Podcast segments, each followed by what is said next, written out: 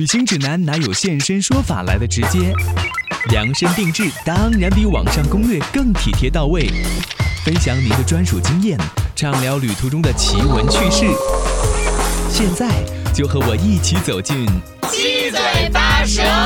去旅行。欢迎大家收听《七嘴八舌去旅行》，我是景伟。摄影师火车发烧友马浩在上周我们的节目当中聊到了由火车情怀引发的旅行。他在给我们介绍俄罗斯的铁道文化时，也聊到了很多在火车上遇到的有趣的人，包括在火车上还收获到了爱情。当然，后来他也开始带着女朋友去坐火车了。那在本周的节目当中，马浩将给我们讲述他在日本坐火车的经历，分享日本的铁道文化。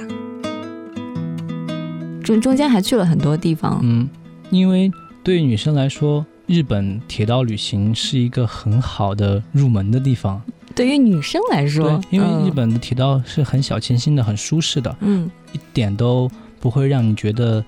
就是累、疲惫或者说脏乱差什么的，就这些没有。就他们，尤其是现在的日本，就。火车因为能去很多地方嘛，我相信很多去过日本的朋友都对日本的火车印象还挺好的。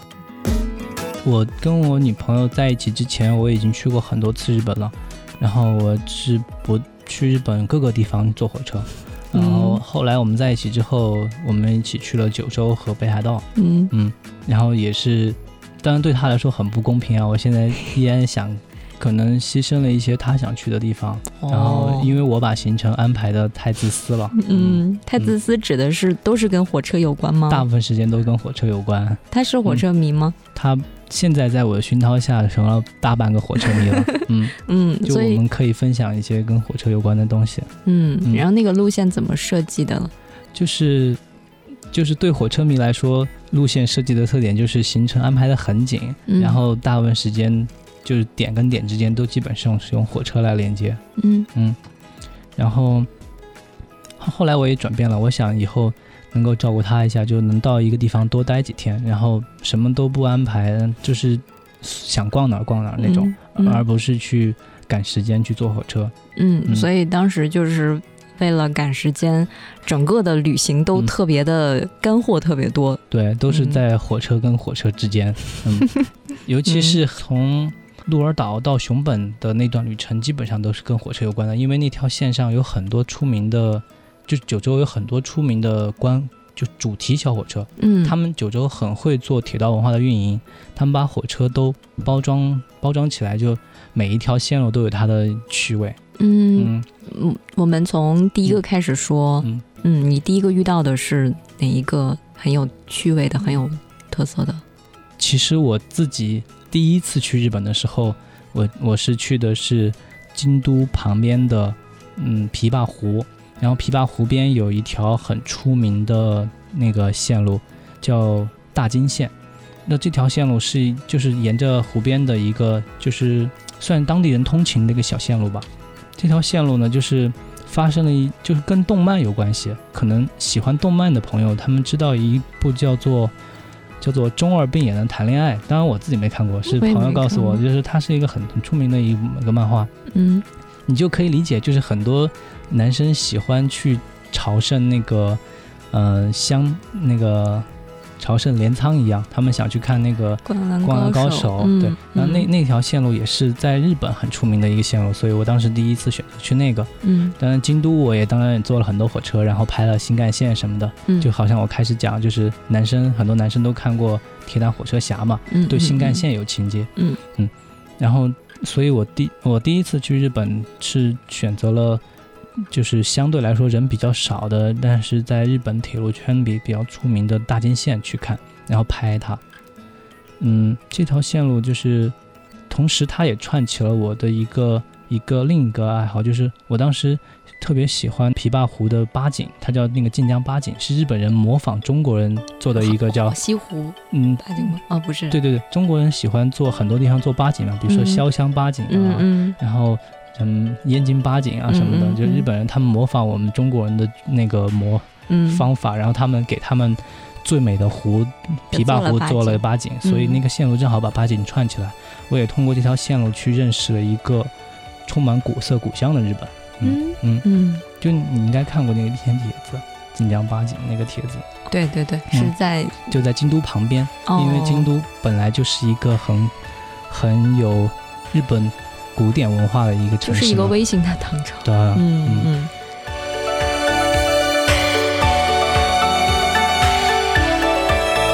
然后这个是呃很早以前就去过了哈。嗯，，这是第一次去日本的时候，嗯，然后第二次去日本是去做了一个东北一个大环，跑了东北一个大环，算是特别狂热的把对新干线和一些雪国列车的爱倾注了一下，嗯去去了很多地方，最难忘的就是在福岛。就是福岛的山里边儿做那个指尖线，指尖线在日本也是非，就日本铁路迷里边儿也是非常出名的一个线路。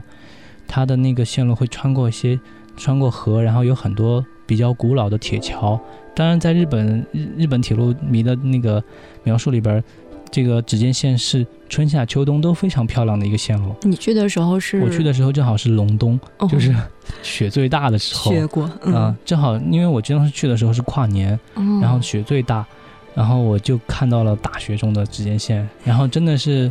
就你觉得像童话世界一样，就是日本它那个国家，因为它是海洋性气候，他们嗯下雪并不冷，但是雪会非常大，嗯。让人觉得很梦幻。你一个是你的体感，你不会觉得特别痛苦，所以就是网上大家都知道，就是嗯，冬天去过日本的朋友也发现过，就是他们的姑娘都会穿裙子穿裙子，尤其是在大雪的时候还嗯穿着裙子。嗯。一一个是他们真的并没有想象中那么冷，二一个就是就他们姑娘爱美嘛，啊嗯，所以在那个那个线路上，同时也能看到很多 就是穿着裙子的姑娘，大雪天，嗯。嗯，很迷人。嗯。这是第二次旅行印象最深的一条铁路。嗯。当然这这次旅行我还去了很多地方，就是比如说我从新系，就是能够看到地图上，地图在哦，在这里，嗯，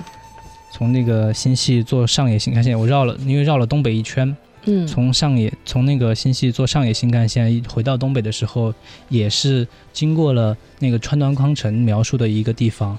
就是川端康成就是在那个他以那个地方为原型写出了那个那个地方就叫雪国，好像。哦，嗯。那那个小说应该是叫雪国吧。我也去那个地方滑雪，嗯，在那个那是一个站停下来，嗯然后去滑雪了，嗯对，嗯。那个那个地方那个站也是也是一个很特别的站，它是新干线直接为了那个那个那个滑雪场修了一个支线，就那个你下新干线之后，当你过完闸机，居然到的就是滑雪场的大厅。哦，因为那个滑雪场，它的东家是日本铁路公司，就东日本铁路公司，嗯，他们居然直接把一个火车站修到了滑雪场脚下，就是嗯目的性好强啊，嗯，对，嗯。当时因为很多朋友带着我滑雪嘛，所以我讲当时就找了一个比较好的滑雪的地方。但是我是一个人去滑的，就是还有哪些特色的站，然后直接能够，嗯，比如说到了熊本县，能不能直接到熊本乐园？熊本站不在熊本乐园，但是熊本站。熊本站，你下了车就能感觉到很浓的熊本文化，嗯它那整个站你都能看到熊本的元素。嗯然后那个站里边也有很多卖熊本周边的，嗯，就可能因为熊本熊它取得巨大成功之后，他们更加热爱这个能给他们这个城市带来美好印象的这个吉祥物，嗯，大家都很热爱熊本熊。然后熊本大街上全是熊本的文化。嗯，嗯你在那个站停留了吗？我我们在熊本还去看了熊本城。哦我，们我跟我女朋友去九州旅行的时候，这个她肯定很喜欢吧？嗯还好吧，因因为因为熊本我们俩不是特别感兴趣。哦，嗯，嗯，因因为在日本，我我们能遇到比熊本更可爱的吉祥物，有些吉祥物甚至奇葩到你都觉得，对，日本是特别喜欢做吉祥物的，嗯因为旅行去了很多比较小众的地方之后，你会发现很多吉祥物都特别有意思。就熊本只是他们中稍微正特别经、平庸的一个比较正经的一个，哦，嗯，其他的吉祥物更奇葩。嗯有一个，啊，我刚刚还没讲完熊本呢。嗯呃，我们当时去熊本就看那个熊本城，当时正好因为九州是在地震之后嘛，嗯我们去九州是地震之后的九州，所以所以我们看到的熊本城是一个坍塌了的熊本城。但是，印象比较深刻的就是，虽然坍塌了，它它封闭起来了嘛，然后有保安在守护它，但是那个他们的态度是跟我们想象中完全不一样。就你看了之后，尤其是我们是深夜去的，那保安并没有就很恶劣的驱赶我们，反而是去找了一个望那个望远镜给我们，让我们去仔细观察那个坍塌的熊本城，然后他态度很好。就旅行过程中能遇到很多这样，就是虽然也不是什么大不了的事儿，但是你能感觉到他们的那种亲那种温情吧，就是不会给你的旅行添堵。添堵，对他们很热情，他们就是他知道你是专程来看熊本城的，他不会说呵斥你，让你离开，别影响他工作什么的，他反而就是，嗯，先首首先他告诉你这里不能进了。嗯，你只能到这里，但是我可以帮你找个望远镜来，你可以仔细看看坍塌的这个熊本城。嗯，然后，然后聊天的时候，虽然他英文不太好，但是我们也知道，就是熊本城会慢慢的复建啊，他会告诉我们这些信息。好贴心，好贴心。的，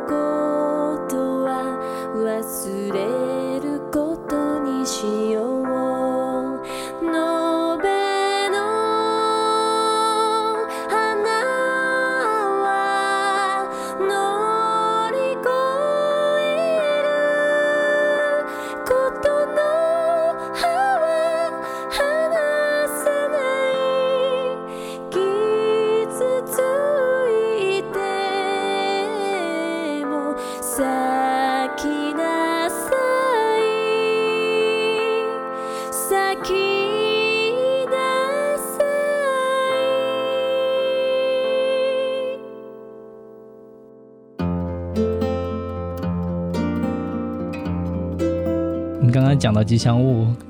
在北海道遇到那个，在那个北斗市的吉祥物，它是一个寿司，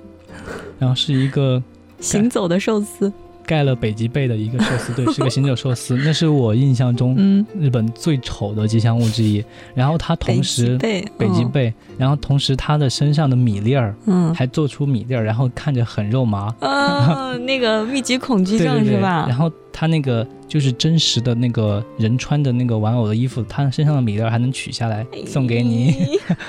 就是我们能遇到很多奇葩的吉祥物，嗯，尤其是就是很多小众的地方。游客相对少的地方，它更需要通过吉祥物来吸引大家的关注。嗯，所以你们在这次，应该应该说你去了这么多次日本哈，对日本铁路应该有一些自己的梳理和总结，系统性的梳理。对，如果我们这种小白，我们第一次如果要进行一次铁路之旅，选择哪些站呢？会比较有特色，很好玩，下去了之后也很好玩。我建议就是大家。就是首先不用为了去认识铁路而去日本，因为在日本你每一个地方都会跟铁路接触，你可以顺带的感受这个文化就可以了。因为毕竟不是铁道迷嘛，顺带感受铁路文化已经很棒了。嗯嗯嗯，当然就是我不会刻意的推荐大家那种特别远，可能你一趟旅行会耽误你很多时间去的那种地方。嗯，就像大家就是大大部分旅行者经常去的京都、东京，还有九州的。一些地方就已经能感受到很多的铁路文化了，嗯，然后我我个人的一个小建议就是，第一次去日本的朋友就没必要去很多地方，你没必要大阪去也去，东京也去，就是这样旅程跨得很远，然后时间也很就是时间本来就不充足嘛，大家请假毕竟都有成本，然后战线拉得很长会很累，嗯，就你可以选择在一个地方多待几天，然后周边转转什么的。这是我就个人总结下来的，所以也是为什么我去了那么多次，我现在应该去了五次了吧。然后每一次都安排的满满的，基本上要把那个能能体验到的铁路都体验完。哦，你是属于那种知识型旅行者，对，就是一定要去跟铁路相关的这种因因为这个过程中我要拍照嘛，所以就是我我会有点强迫自己要多去一些地方，多记录一点东西。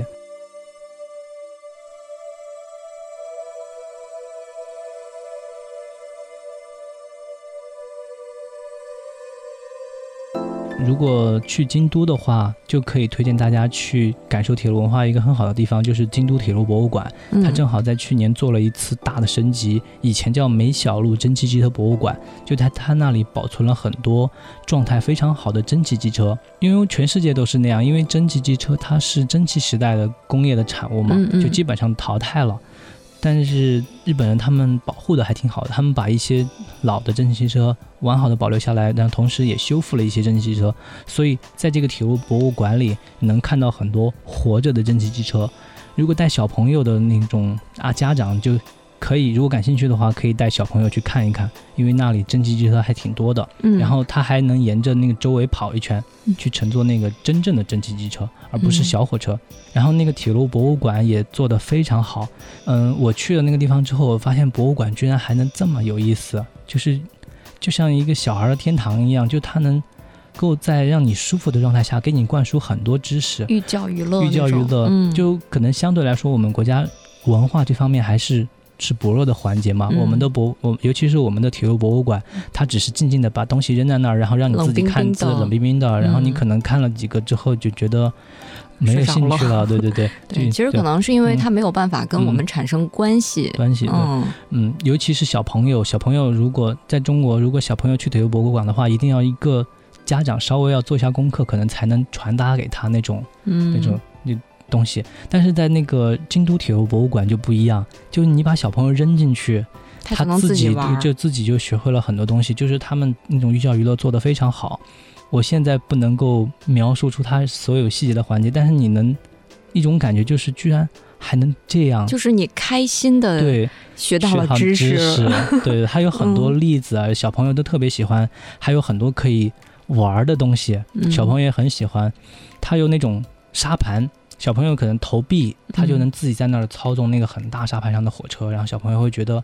有一种像打游戏的感觉，嗯嗯，激发他的那种玩的那个乐趣，同时他还能学知识，嗯。然后那个铁路博物馆里边有一个特别特别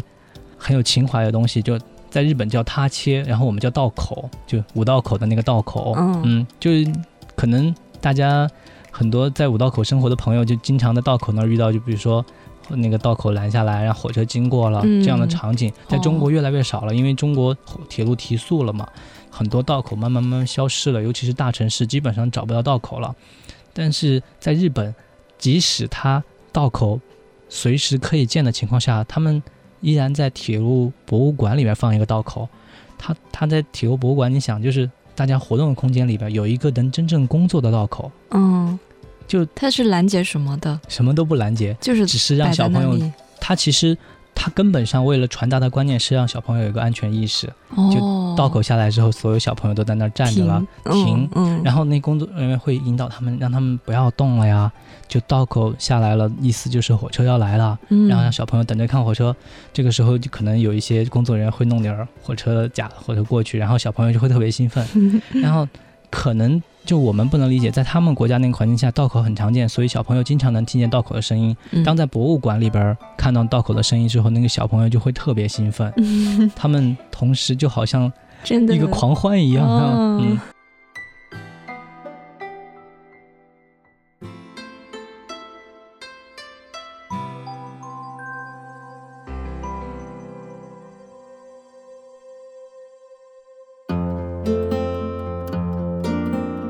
有一些就是，他们会把一些真正的火车的驾驶室给拆下来，然后首先他就重新再修复一下、包装一下，放到那个博物馆里，让小让小朋友真正的去驾驶什么的。